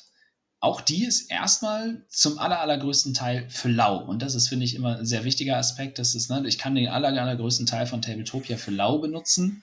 Und was Tabletopia ist, ist tatsächlich dieser VTT, der virtuelle Spieltisch. Wir, ist, hier sind Brettspiele jeglicher Couleur programmiert worden, um sie dann im digitalen, auf einem digital dargestellten Spieltisch spielen zu können. Und man muss wirklich alles selber machen. Also, das hat mich ja am Anfang tatsächlich super irritiert. Ich habe es mit meiner Freundin ausprobiert. Wir haben gesagt, komm, wir probieren das jetzt mal aus, auch wenn wir äh, das gleiche Spiel theoretisch am Tisch spielen könnten. Wir probieren das jetzt mal virtuell aus, um es kennenzulernen. Und wir standen da, okay, wie, wie funktioniert das jetzt? Was, was, äh, man ist es halt gewohnt, virtuell, ich klicke was an und es tut irgendwas. Ja. Nein, äh, Tabletopia nimmt mir da nichts ab. Und das finde ich tatsächlich sehr geil, weil dieses Spielgefühl bleibt immer noch erhalten. Du musst wirklich hingehen und sagen, okay, will da jetzt einen Haken haben, dann muss ich da wirklich einen Haken machen. Ich will jetzt die Karte da liegen haben, dann muss ich die wirklich rüberziehen. Ja, und, und auch nochmal umdrehen und. Äh, richtig. Genau, also, und das ist, das ist halt, was äh, Tabletopia macht und ähm, warum ich Tabletopia jetzt hier vorstelle und nicht zum Beispiel ein anderes Tool ist, weil ich ähm, persönlich die Zugänglichkeit sehr, sehr einfach fand. Ich hau tabletopia.com oben in meinem Browserfenster, leg mir noch einen Account an. Ich glaube, man kann sich sogar mit, mit seinem Google oder Facebook anmelden. Das heißt, ich brauche nicht mal zwingend einen neuen Account anzulegen, für den ich mir ein Passwort merken müsste und kann im Prinzip losspielen. Und wenn ich die Spielmechanik und die Regeln eines Spiels schon kenne von daheim, weil ich es halt als, äh, als Hardcopy im Schrank stehen habe, dann muss ich nicht mal mehr was lernen. Möchte ich ein neues Spiel spielen, sind hier aber auch die Regelbücher hinterlegt. Jetzt ist tabletopia.com eine äh, hauptsächlich englischsprachige Seite und der, ein, ein, der größere Teil der hier verfügbaren Spiele ist auf Englisch. Wenn man sich da reinfuchsen mag und das sprachlich kann, ist es super, dann ist einem die Welt offen äh, im Prinzip, was man hier spielen kann. All Games, es ist, also es gibt wirklich, äh, es gibt eigentlich alles und nichts. Ähm, hier gibt es Spiele, die ich noch nie gehört habe, aber halt auch jede Menge Blockbuster. Äh, wenn ich jetzt hier Flügelschlag, Quacksalber von Quedlinburg angucke, die Architekten des Westfrankenreichs, äh, also, sind, also sie haben auch jede Menge Blockbuster und es wird nach und nach halt auch immer mehr auf Deutsch verfügbar sein. Und es macht dann halt eben, es stellt mir einen virtuellen Spieltisch zur Verfügung, an dem ich jetzt gerade in der heutigen Zeit halt auch ganz wichtig einfach remote mit meinen Freunden aus der Spielgruppe zumindest mal das Gefühl so ein bisschen am Leben erhalten kann und halt Brettspiele spielen kann. Und es ist halt noch ein Punkt, es ist für mich auch äh, ein Tool geworden, mit dem ich Kaufentscheidungen so ein bisschen rechtfertige oder halt dann äh, verwerfe. Haben wir tatsächlich auch schon gemacht, muss ich gestehen. Wir haben es einmal digital ausprobiert und haben dann gesagt, okay, Spielprinzip cool, virtuell sind wir zu doof dafür. Mhm. Und haben es uns dann tatsächlich gekauft. Und ich bin über die Auswahl begeistert. Es ist ja um 1636 Spiele sind es momentan. Ja. Und einfach unglaublich. Das sind Sachen bei, die habe ich noch nie gehört. Ja, Oder ja, genau. schon 5000 Mal in der Hand gehabt und gesagt, ja, nee, weiß ich nicht. Probierst es ja aus. Und einfach auch die Tatsache, dass ich jetzt sagen kann, okay, uns beiden trennen momentan, lass es 700 Kilometer sein. Ja, Pi mal Daumen. Wir könnten jetzt hingehen und sagen, ey, komm, Lass uns zusammen Kartograf spielen. Ja, genau. Also das war zum Beispiel, also der Kartograf war für mich ähm, auch eins, ich habe das immer so, es schwirrte schon länger jetzt, seit es erschienen ist, irgendwie so bei mir im, im Kopf herum. Dann habe ich es auf Tabletopia das erste Mal gespielt. Es hat mir richtig gut gefallen. Mittlerweile steht die Hardcopy bei uns im Schrank. So, und das ist halt, ne, ich, ich suche dann halt zum Beispiel, man kann ja auch gezielt halt gucken, gibt es irgendwas, was jetzt zum Beispiel ein schönes Zweispielerspiel ist, dass ich mit meiner Partnerin, meinem Partner zu Hause spielen kann, ähm, wenn gerade mal kein Besuch da ist. Das war Kartograf dann äh, nach, nach zwei durchgespielten Partien Partien eine schnelle Entscheidung. Was hat uns super gefallen. Es ist leicht und schnell zu spielen. Ich muss nicht groß was aufbauen. Äh, ne? Mega geil. Äh, hat uns gut gefallen, hat, mein, hat, meiner Schwester gut gefallen und meinem Schwager. Ähm, einmal wurde es auf jeden Fall schon daraus gekauft. Ähm, also hatte, hat das hier seinen Job richtig gemacht. Und das ist ja halt auch, also das Ding ist halt, dass solche Tools wie Tabletopia, die sind da geht so ein bisschen in der Brettspielszene oder bei den Verlagen halt auch so ein bisschen gerade der, der, der, ja, die Angst um, weil das ist halt schon disruptive, also quasi marktzersetzend. Ne? Weil die, hier ist halt Kartograf, ist für lau. Flügelschlag ist, glaube ich, für lau, Flügelschlag, ne? Riesen-Blockbuster. Architekten des Westfrankenreichs ja. ist für lau. Everdell erscheint jetzt neu für lau. Also, ne, es ist hier super viel für lau. Du kannst die Spiele tatsächlich alle gratis spielen, ja. musst nur, wenn du mehr als zwei Spielrollen laufen haben möchtest, irgendwo zahlen. Ja, es gibt auch ein paar Spiele, die sind hinter einer Paywall versteckt, aber das sind die wenigsten. Habe ich noch nicht gefunden. Es, gab, es gibt ein paar, aber ähm, das wird vielleicht auch nach und nach weniger. Und das ist halt eben gerade die Angst der Verlage, eben, ne, dass die Leute das hier ausprobieren, äh, das für gut befinden, gar nicht mehr Brettspiele kaufen. Wird es für mich nie ersetzen, eher so quasi nochmal als, ne, als Verifikation. Ja, ich muss das Geld dafür ausgeben, sorry. Aber es ist halt ein geiles Tool jetzt gerade in der jetzigen Zeit. So, ne? Jetzt hatten wir, wir hatten schon zwei oder drei Spieleabende mit, äh, mit Familie und Freunden, die sonst einfach gar nicht mehr zustande gekommen wären. Oder halt auch für ne, weit getrennte Klicken oder so super Tool, macht mega viel Spaß. Äh, und wenn man es einmal verstanden hat, reingekommen ist, ist cool. Kann ich, ich nur muss empfehlen. tatsächlich sagen, ich verstehe die Angst auch, aber ich, für mich würde es das auch nicht ersetzen, weil es ist einfach ein ganz anderes Feeling, wenn du da Leute wirklich bei dir sitzen hast. Aber ja, wir haben es tatsächlich jetzt auch schon zwei, dreimal genutzt, haben für uns aber auch festgestellt, es ist jetzt nicht das Mittel unserer Wahl tatsächlich. Also man muss sich wirklich reinarbeiten und es müssen alle Parteien gut funktionieren, damit das Sinn macht. Und für mich wird äh, analog bei Brettspielen weiterhin das Nonplusultra bleiben. Aber es ist tatsächlich so, dass wir auch schon mit Freunden probiert haben und festgestellt haben, ey, du hast jetzt hier gerade Runden, ähm, die wären so nicht zustande gekommen. Ja, richtig. Deswegen, ich, ich bin ja auch begeistert. Ich kannte das nicht, bis wir uns mit dem Brettspielen so ein bisschen, ich glaube, äh, Janine und äh, ich habe äh, Björn von, von Weser Board Gamers waren es, die das näher gebracht haben. Ich kannte das vorher gar nicht und bin begeistert, was es eigentlich so für Tools da draußen gibt. Ja. Ich, ich habe ein bisschen Angst vor unserer Unwissenheit, äh, was es da noch alles gibt. Mhm. Und freue mich, also wenn jemand da draußen ein Tool für uns hat, habe ich beim letzten Mal schon gesagt, was er gerne vorstellen möchte, ey, schreibt uns bitte eine E-Mail ich fände das extrem geil, wenn da irgendwie noch Sachen ums Eck kommen, die man vielleicht gar nicht auf dem Schirm hat. Auf jeden Fall. Also es wächst ja auch immer weiter über den Kopf. Ne? Weil das nächste äh, Tool, zu dem ich jetzt gleich komme, ist äh, auch noch eine andere Form von virtuellem Spieltisch. Ähm, und ich bin jetzt, ich habe mit Dennis, ähm, dem Brettspieleronkel, letztens noch drüber ges äh, gesprochen, weil äh, jetzt in der Vorbereitung für, für die ähm, Dungeons and Dragons Kampagne, ich habe so viele Möglichkeiten gleichzeitig, dass ich gar nicht mehr weiß, was ich jetzt irgendwie austesten soll. Weil man kann theoretisch Dungeon Fog bis zu einem gewissen Grad als virtuellen Spieltisch mit den Karten benutzen. Ähm, es, man kann in World Anvil Kampagnen spielen, aber da gibt es kein Spiel, also ander, äh, auch wieder anders. Man kann in Roll20, was ich gleich kurz vorstelle, Den als virtuellen Spieltisch benutzen. Man kann theoretisch sogar in Discord äh, in der Spiel Rollenspiele spielen und so, weil ja Discord zum Beispiel auch die Würfelbots und so hat, wenn man darauf Wert legt. Man kann da Dateien und so teilen. Äh, es gibt so viele Möglichkeiten mittlerweile. Das ist echt unglaublich, äh, was es da alles gibt, um verschiedenste Vorlieben des Spielens irgendwie zu unterstützen. Also mir ist es über den Kopf gewachsen. Wobei ich sagen muss, Roll20 liegt mir jetzt tatsächlich, vielleicht habe ich auch den falschen Ansatz gehabt bisher, aber mir liegt das nicht. Ja, man muss es halt wollen. So, ne? Das ist halt für mich als Spielleiter, wir gehen gerade drauf, ähm, ein Tool, das gut funktioniert. Man muss sich da auch reinfuchsen. Ne? Diese, also diese viele.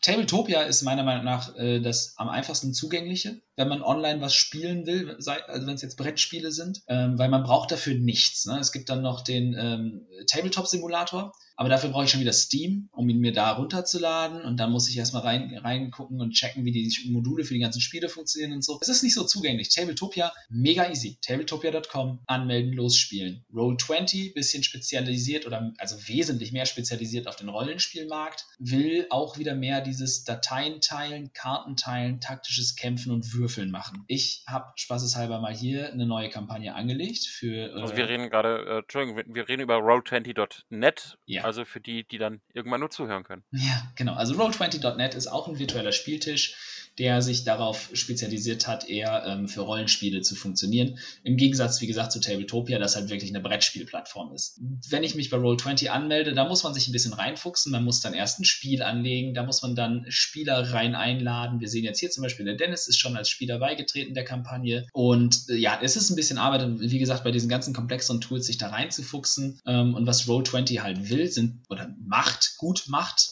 meiner Meinung nach, sehr gut macht, meiner Meinung nach, sind zwei Dinge. Ähm, das ist zum einen eben dieses Teilen von Inhalten, also Karten zum Beispiel oder anderes Bildmaterial oder auch Textmaterial und Charakterbögen.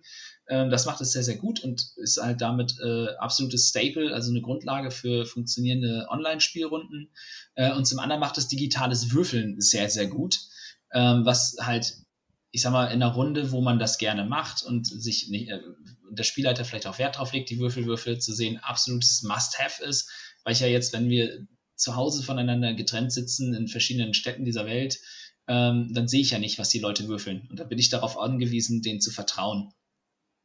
Ich vertraue jetzt meinen Spielern, ich habe ich lege Wert darauf, dass man halt mit echten Würfeln würfelt, weil es einfach ein bisschen geiler ist. Aber Roll20 macht halt eben genau das. Es würfelt und es teilt Inhalte. Und wie wir jetzt hier schon sehen, hier ist wieder unser Hafenviertel und es ist ein Gitternetz drüber. Das Gitternetz ist jetzt nicht das von Dungeon Fox, sondern das ist das von Roll20.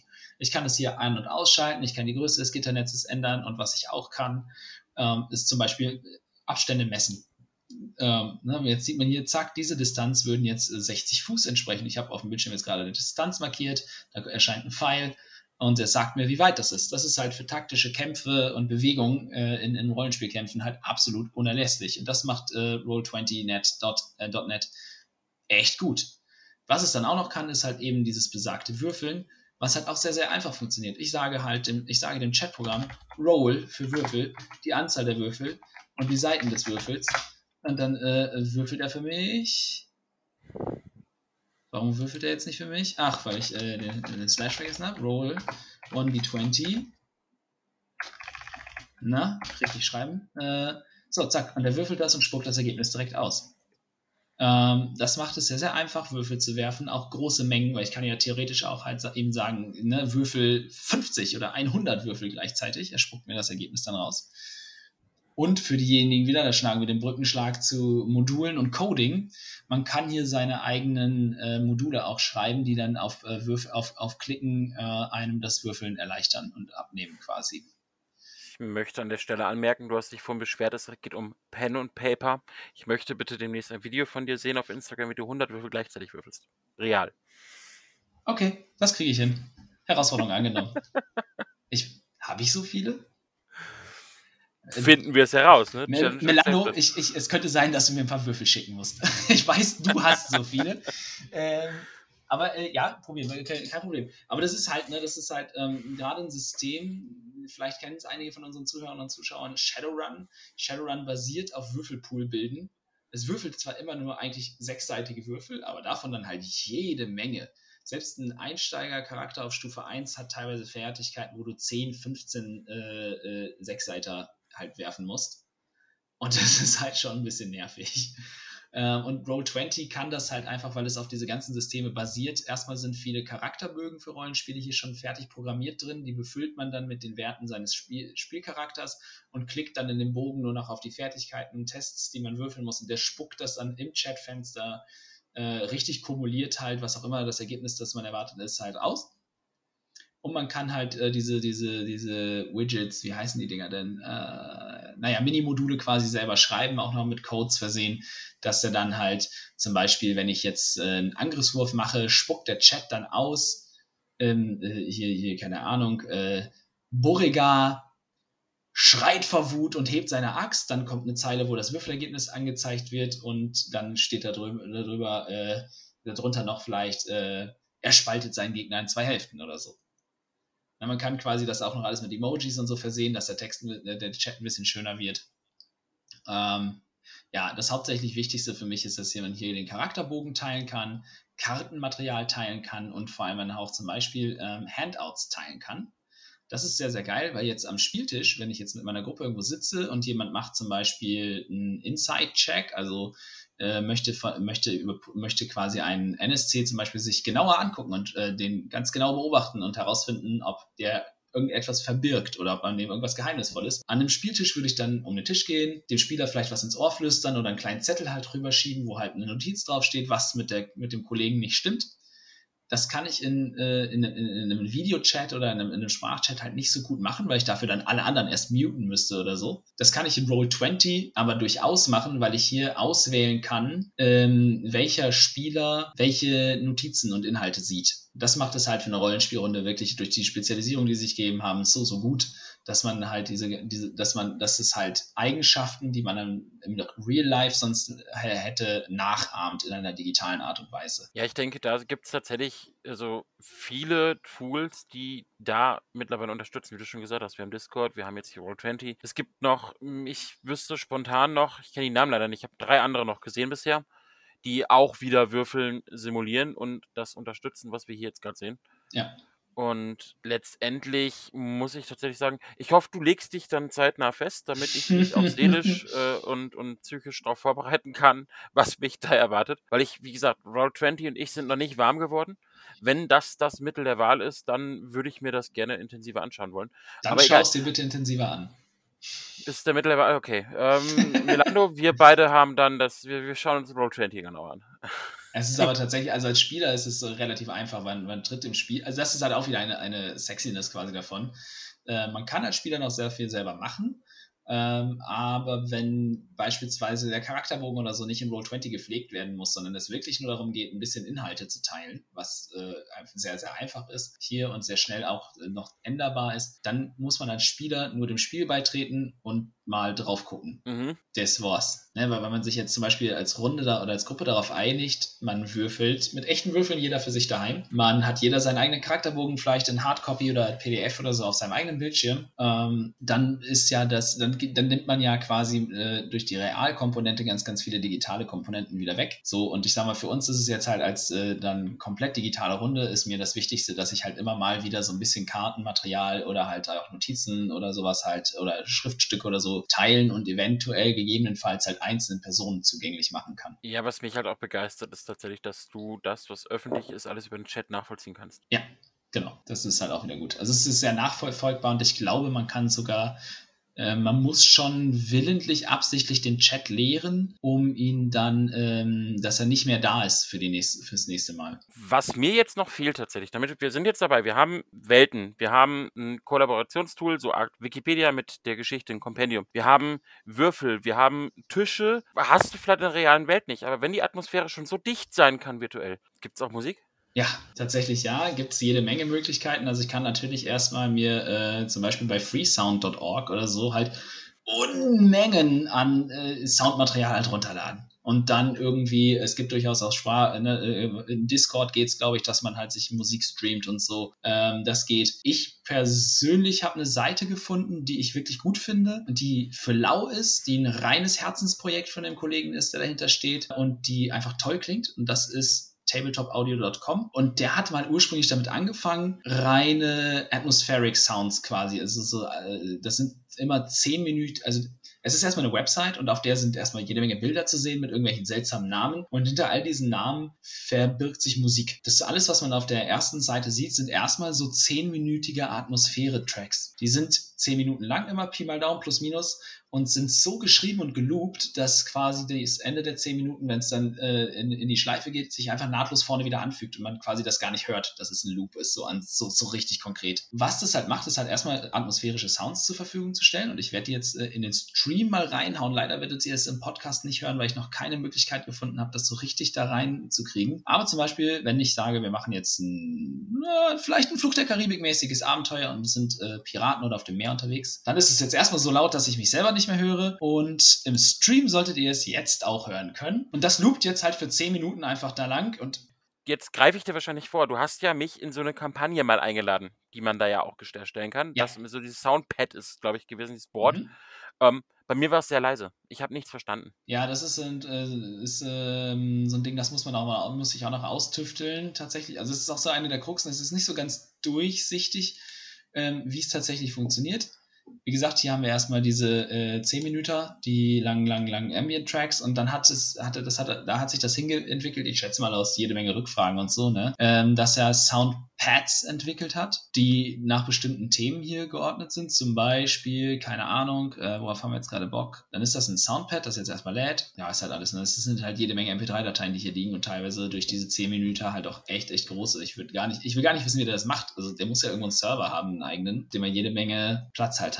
Sondern sind hier jetzt, und das ist ziemlich cool, jede Menge, ähm, also in, in, diesen Soundpads für unsere Podcast-Hörer verbergen sich nicht nur diese zehnminütigen Ambiente-Tracks, sondern da verbergen sich auch ähm, ganz kurze, einfach nur so ähm, ja, Hintergrundtöne, Hintergrundgeräusche und so, zum Beispiel halt äh, Wind oder das, das, das Geräusch von Holz oder von Öfen, Maschinen, Glocken, Tempel oder einfach nur eine Menschenmenge, die spricht und so. Und das kann man dann einfach alles seinen Spielern teilen. Man schickt ihnen dann einen Link, den die anklicken und dann hören sie das, was ich hier bei mir steuere. Und das ist ziemlich cool ähm, für, so eine, für so eine digitale Rollenspielrunde, ähm, weil ich sag mal, ich bin jetzt nicht, ich muss jetzt nicht für alle Szenen und immer dauernd irgendwie Musik haben, aber es ist halt manchmal schon ganz cool, wenn man jetzt beispielsweise beispielsweise einen Tavernenabend hat und es gibt halt tatsächlich irgendwie im Hintergrund auch ein bisschen Leute zu hören oder halt auch mal ein Glas, das umkippt oder so. Äh, oder ja, wenn man. ist halt fürs, für die Atmosphäre, ne? fürs Feeling. Genau, ja. Das ist dann halt, für, um eine Szene noch einfach intensiver zu machen. Nicht jede Szene erfordert es, aber es macht, manche Szenen macht es einfach noch schöner. Was ja, ich denke einfach auch, das ist ein Tool, was nochmal ein Vorteil gegenüber der analogen Welt ist weil man einfach hingeht und sagt, okay, ich ergänze das Ganze noch um eine weitere Ebene, die ich beim Pen and Paper zu Hause bei mir am Tisch vielleicht gar nicht habe. Ja. Weil ich kenne jetzt niemanden, der sagt, ey, ich lege jetzt mein Handy daneben und mal Musik an. Und hier hast du einfach als Spielleiter die Möglichkeit, wirklich zu sagen, ich vertiefe das Ganze noch ein Stück weiter. Und ich vertiefe als Spielleiter einfach das Ganze noch ein Stück weiter. Das heißt, ich habe nicht nur die Unterstützung der Karten oder der Geschichten, der Welt, sondern ich habe auch noch die Ebene der Musik. Und ich, gerade ich persönlich, bin ein Mensch, der sich über die Musik ziemlich stark mitreißen lässt. Und wenn ich einen entsprechenden Sound, Soundtrack oder ähnliches im Hintergrund habe, wirkt diese gesamte Szene einfach noch viel intensiver auf mich. Ja. Und ich meine, du hast es ja mitbekommen, als wir über meinen Charakter gesprochen haben, wie ich mich in solche Sachen vertiefen kann. Mhm. Jetzt stell dir das Ganze nochmal in einer effektiv gelebten Spielszene vor mit der entsprechenden Musikuntermalung. Crank it up to 11. Läuft bei uns. Und das ist einfach, wo ich wirklich sage, das begeistert mich immer mehr. Umso mehr wir uns mit dem Thema beschäftigen, umso mehr diese Tools reinkommen, umso mehr sehe ich, dass ich da gerade einen Hype entwickle, den ich, also ich bin ganz ehrlich, ähm, wenn das gut funktioniert, ich kenne es ja noch nicht, ich bin da ein bisschen, ich sage jetzt mal, wenn das gut funktioniert, dann ist das wirklich ein Thema, was für mich das Live-Rollenspiel ablösen könnte. Mhm. Das momentan ja eh nicht wirklich läuft und wahrscheinlich auch dieses Jahr noch nicht stattfinden wird.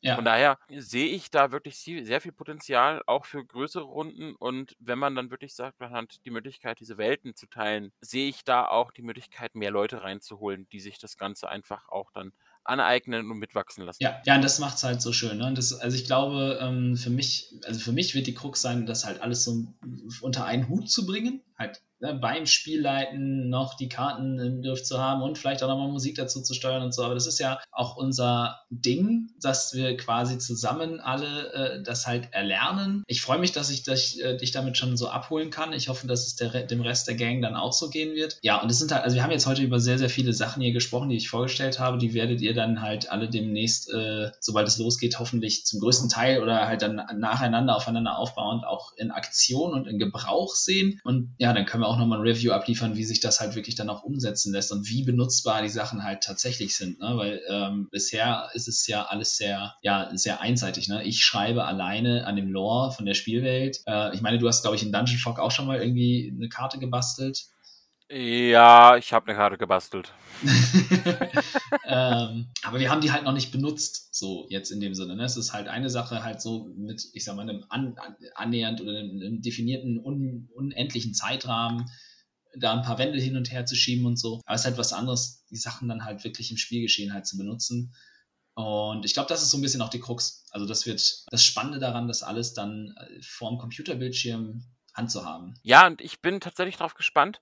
Einfach auch dieses, wie wir es beim letzten Mal schon gesagt haben, dieses gemeinsam wachsen mit den Leuten, mit dem Stream und mit auch der Pen and Paper Runde dann. Und ich glaube tatsächlich, dass wir einfach die Leute abholen werden, weil die Atmosphäre unglaublich dicht gestaltet werden kann. Mhm. Und ich bin, also ja, ich fieber dem entgegen ähm, ich komme jetzt nochmal kurz auf unserem neuen, ne, unsere Timeline so ein bisschen zu sprechen. Wir haben jetzt tatsächlich noch drei Folgen, die geplant sind, bevor wir mit der Pen Paper Runde aktiv starten wollen. Und es wird jetzt gerade ein bisschen heiße Phase. Jetzt kommt dann demnächst das World-Building war es, glaube ich, ne? Das ja. Encounter-Building und dann das Character-Building. Und mit dem Character-Building gehen wir fast fließend über dann in die Spielrunde. Und ich bin sehr gespannt, was Marius da für uns bereithält. Weil irgendwie müssen wir die Charaktere ja kennen.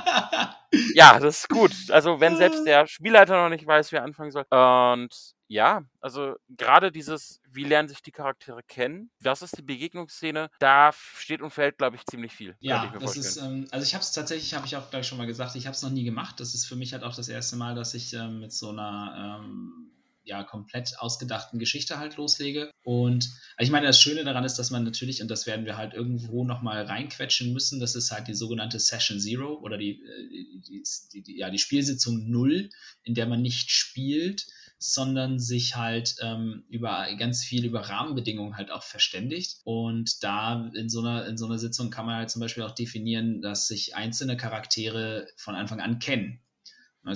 Keine Ahnung, ich sag mal, wenn man jetzt zum Beispiel sagt, wir möchten gerne äh, in-game ein, ein Pärchen spielen oder zwei Brüder oder mhm. ein Ritter mit seinem Knappen oder so, ja, dann hätte man ja eine vorab, vorab ähm, eine Beziehung definiert ähm, und dann kennen sich natürlich diese Figuren halt schon vorab. Das ist ja durchaus möglich. Das kann ja auch sein, dass sich das jetzt hier für unsere Spieler oder vielleicht auch für ein paar Charakterkonzepte als ganz sinnvoll herausstellt, dass sich einzelne eventuell schon vorab kennen oder dass man vorab eine, eine Beziehung definiert, die eine Begegnung notwendig macht, wie zum Beispiel, keine Ahnung, wenn ich jetzt jemanden habe, der spielt einen Händler und der andere spielt zufälligerweise jemanden, der sein Lieferant sein könnte. Na, dann könnte man theoretisch eine erste Begegnung dadurch äh, begründen und initiieren, dass die beiden sich halt treffen, um halt Handel zu treiben.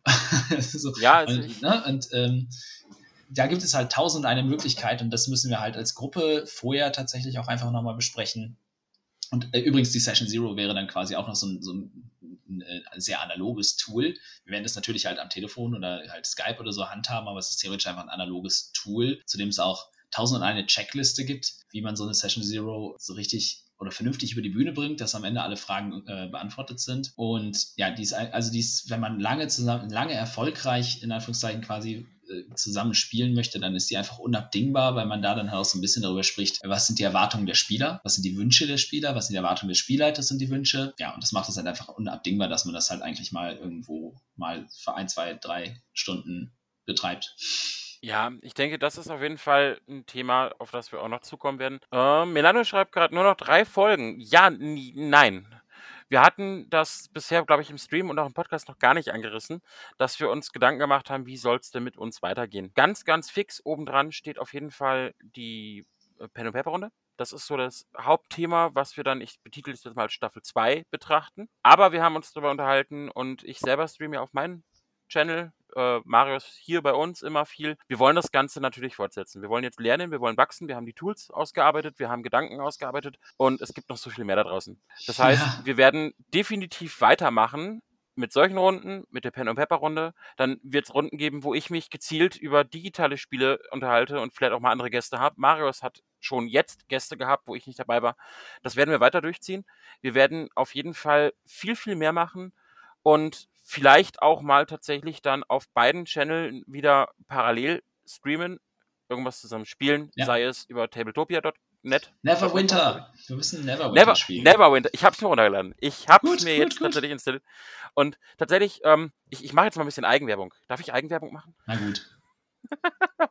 ich ich mache jetzt mal ein bisschen Eigenwerbung für meinen Twitch-Channel. Ich äh, bin da nicht so oft wie jetzt hier gewesen. Meiner ist tatsächlich ein bisschen weniger aktiv, aber wir wollen das einfach weiter durchziehen. Wir wollen wirklich viel mehr. Wir wollen die digitale Spiele weiter zusammenzocken. Neverwinter wollen wir uns gemeinsam angucken. Da wird Marius ein bisschen wärmer mit als ich. Ich bin da, glaube ich, zu verwöhnt bei anderen Dingen. Aber, aber es basiert halt auf Dungeons and Dragons. Das macht es halt gar nicht so dumm, das mal jetzt äh, anzuzocken. Eben, deswegen bin ich da voll dabei. Und wir wollen halt einfach auch uns weiter mit neuen Leuten unterhalten. Wir wollen schauen, was gibt's da draußen noch. Gaming hört nicht an der Tischkante, an der äh, Festplattenkante, wo auch immer auf. Gaming ist viel mehr. Und sobald man wieder darf, möchte ich mir auch mal ähm, gerne angucken, was gibt's denn an Spielen draußen. Spielkiste heißt ja nicht nur, ich mache jetzt hier meine Spielkiste auf und habe meine Brettspiele. Ich habe auch Outdoor. Du hast deine Hobbys, ich habe meine Hobbys. Wir haben das Lab, gemeinsam als Hobby, was man vielleicht auch durchaus mal in so einem Thema ähm, intensiver behandeln kann. Also ihr seht, äh, nicht nur drei Folgen, nein, in drei Folgen haben wir äh, die ersten Schritte fertig. Ja, aber äh, Mel hat insofern halt recht, äh, als dass es jetzt quasi, also das, was jetzt geplant ist, was wir als Staffel 1 abschließen wollen, hat jetzt noch drei Folgen. Das sind äh, sechs Wochen beziehungsweise sieben, bis die dann halt als Podcast erschienen ist. Ähm, insofern kann man damit davon äh, ausgehen, dass in acht Wochen live die erste Pen and Paper Runde äh, halt ja, was über die Bühne, über den Stream, wie auch immer geht. Ähm, und in neun Wochen dann als Podcast erscheint. Also es ist jetzt, wir haben das äh, uns ein bisschen absichtlich unter Druck gesetzt, um Zeitrahmen zu definieren. Äh, weil, also ich muss sagen, zum Beispiel, ich habe jetzt äh, durch diesen Podcast die Möglichkeit bekommen, wirklich mit tollen Leuten schon zu sprechen, halt ne, mit Björn und Janine und mit Dennis. Äh, und wir haben jetzt auch noch äh, zwei unglaublich spannende Gäste, auf die ich mich mega freue. Ich habe es gesehen schon auf dem Sendeplan vielleicht. Ähm, es kommt jetzt als nächstes ähm, die Jungs von den Kerkerkumpels ähm, zum Thema Worldbuilding. Auf jeden Fall, also Josef hat zugesagt, Patrick, äh, Simon und Max, danke. Boah, mein Gedächtnis lässt mich heute nicht im Stich, bin gut drauf. Ähm, wissen, glaube ich, noch nicht, ob sie, ich weiß nicht, ob sie in voller Mannstärke kommen, so, aber auf jeden Fall kommt Josef zum Thema Worldbuilding, ähm, weil er das halt, äh, wenn ihr den Podcast vielleicht kennt, on the fly Sachen aus dem, aus dem Ärmel schüttelt, wo ich sage, Respekt, dafür hätte ich mich vorbereiten müssen. Und dann kommt in vier Wochen ja, von heute an vier Wochen, genau, äh, hatten wir noch Chris, den Spielpädagogen, der sich äh, bei seinen Themen ganz stark halt auch eben auf das Encounter, das Begegnungs-, den, die Gestaltung von Begegnungen in der Spielwelt spezialisiert hat. Äh, das sind halt, also ich habe über den alten Podcast, den ich damals betrieben habe, über die Moss Eisley Broadcasting Station, auch tolle Leute irgendwie kennengelernt und ein paar wirklich spannende Interviews auch geführt. Ich meine, ich habe damals mit dem damals amtierenden Weltmeister sprechen dürfen, zufällig, das war ziemlich geil. Aber hier ist die Bandbreite irgendwie größer und ich freue mich sehr und diese Talkrunden und Interviews werden halt auf jeden Fall dann irgendwie weiterleben, halt mal auf so einem Spielkiste After Dark Tag oder so. Ja, wie gesagt, das Thema endet ja nicht nur an der Tischkante. Ne? Wir wollen ja auch ja. viel mehr. Wir haben ja, das Lab-Thema haben wir bisher ganz wenig angekratzt. Da gibt es auch geile Leute. Ich denke da jetzt spontan an einen äh, Melando kennt ihn, du kennst ihn, Pyri. Den mal dabei zu haben, finde ja. ich sehr geil. Ja. Dann gibt es die Gaming-Welt in digital, wo wir äh, eigentlich noch gar keine Gäste hatten, wo ich auch den einen oder anderen gerade im Hintergrund habe, wo ich sage, möchte ich gerne ankratzen. Wir haben so viele Themen, die wir noch besprechen wollen. Das heißt, wir sind mit Staffel 1 nicht am Ende, wir sind mit Staffel 1 am Anfang. Ähm, stellt es euch vor wie eine Straße, die jetzt gerade wesentlich breiter wird. Wir haben nicht nur einen Weg, wir haben links und rechts auch noch Wege. Die gehen wir. Und wer mit möchte, ist dazu eingeladen, uns zu begleiten. Absolut. Also an dieser Stelle auch nochmal der Aufruf an die Community, die Zuschauer und Zuhörer. Wir werden in der Zukunft sicherlich auch Moderatoren äh, gerne in Anspruch nehmen, sei es jetzt für den Twitch oder vielleicht auch dann für den Discord, äh, wenn er dann breitgetreten wird. Weil, also das, da werde ich sehr viel Wert drauf legen, zum Beispiel mit der Pen and Paper Spielrunde möchte ich für uns spielen und uns quasi zufällig dabei senden. Das heißt, ich möchte in so einem Spielabend aber nicht mehr auf den Chat eingehen. Den lasse ich dann halt außen vor. Ich will auch nicht, dass die Spielrunde, Spieler sich damit befassen. Das kann dann eventuell, wenn jemand Lust hat, äh, ein Moderator gerne übernehmen und dann halt auch vorher ne, zum Beispiel bestimmte Inhalte oder Fragen mit uns klären. Ähm, aber ich möchte, dass wir für uns spielen und uns darauf konzentrieren können, einfach um eine tolle Zeit zusammen zu haben, weil es halt einfach ein Hobby ist, das ja, Konzentration, was heißt, ja, Konzentration, ja, einfach dieses Feeling halt braucht, keine Ahnung, ich will halt mit einer Runde Spa Freunde Spaß haben an dem Spiel und mich dann nicht mit diesem Chat oder so auseinandersetzen müssen. Nichts gegen euch, ich habe euch echt gerne und ich beantworte alle Fragen immer gerne auch in After Dark und so. Aber wenn ich leite oder meine, mit meinen Spielern spiele oder halt eine tolle intensive Rollenspielszene habe, dann will ich halt nicht irgendwie mich von dem Chat ablenken lassen. Das ist so, als wenn die Mutter dauernd reinkommt. Klutsch mit deiner Freundin rum mit der ersten oder so und dauernd kommt Mama rein und guckt, was los ist. Nee. Und wir sind wieder im FSK 16 Bereich. Thema Discord, äh, da presche ich jetzt einfach mal ungefragt nach vorne. Ähm, wir haben bisher immer meinen alten Discord mhm. benutzt. Dementsprechend hängt da auch noch mein Logo drin. Dementsprechend hat das Ding auch noch einen ganz komischen äh, Namen. Wir ändern das Ganze noch. Ihr seid gerne aber jetzt schon eingeladen dazu, dort hinzuzukommen. Das Ganze wächst gerade weitet sich aus.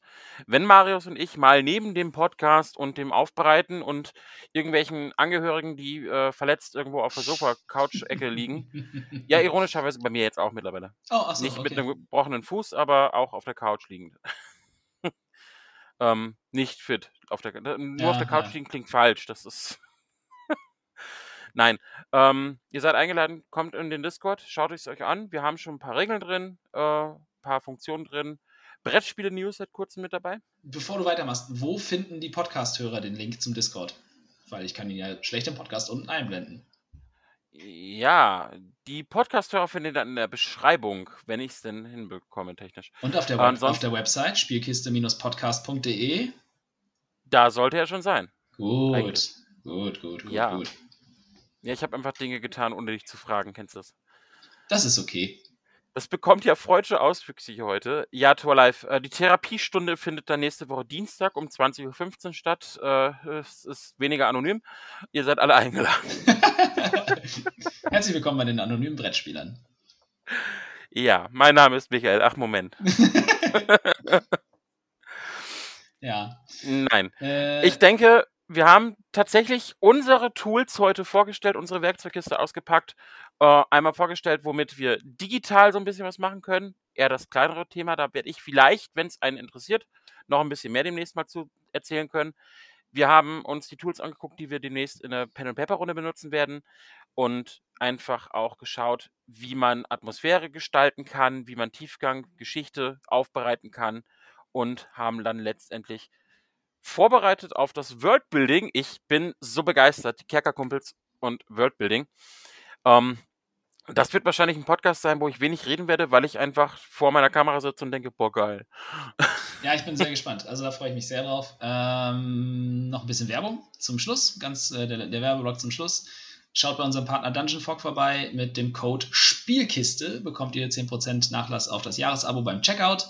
Äh, checkt die Boardgame Trash Challenge auf Instagram aus. Hashtag Boardgame Trash Challenge. Sammelt euren verdammten Müll von allen Spielen, digitalen Spielen. Ob ihr jetzt eine Folie abreißt von einem Computerspiel, von einem, von einem Konsolenspiel, ob ihr ein Brettspiel auspackt, ob ihr Yu-Gi-Oh! Karten oder was weiß ich, Booster aufreißt. Sammelt den Müll, fotografiert die Berge und wiegt sie und schickt es an Björn und Janine. Ähm, das ist eine riesengeile Challenge. Ähm, ich mache immer gerne Werbung dafür, weil Umwelt geht uns alle an. Spielkiste-podcast.de YouTube Spielkiste Podcast, äh, Instagram Spielkiste unterstrich Podcast. ja, ich habe keine Themen mehr auf dem Tisch liegen. Du wahrscheinlich auch nicht. Nein, ich äh, bin durch und mein, mein Gehirn blutet. So schlimm ist bei mir nicht. Also die 20 Minuten vorher schlafen haben tatsächlich gut getan. Bleibt von meiner Seite aus nur noch ein Dankeschön, bleibt gesund, spielt weiter. Spielt schön, bis zum nächsten Mal. Ciao, ciao. Ciao.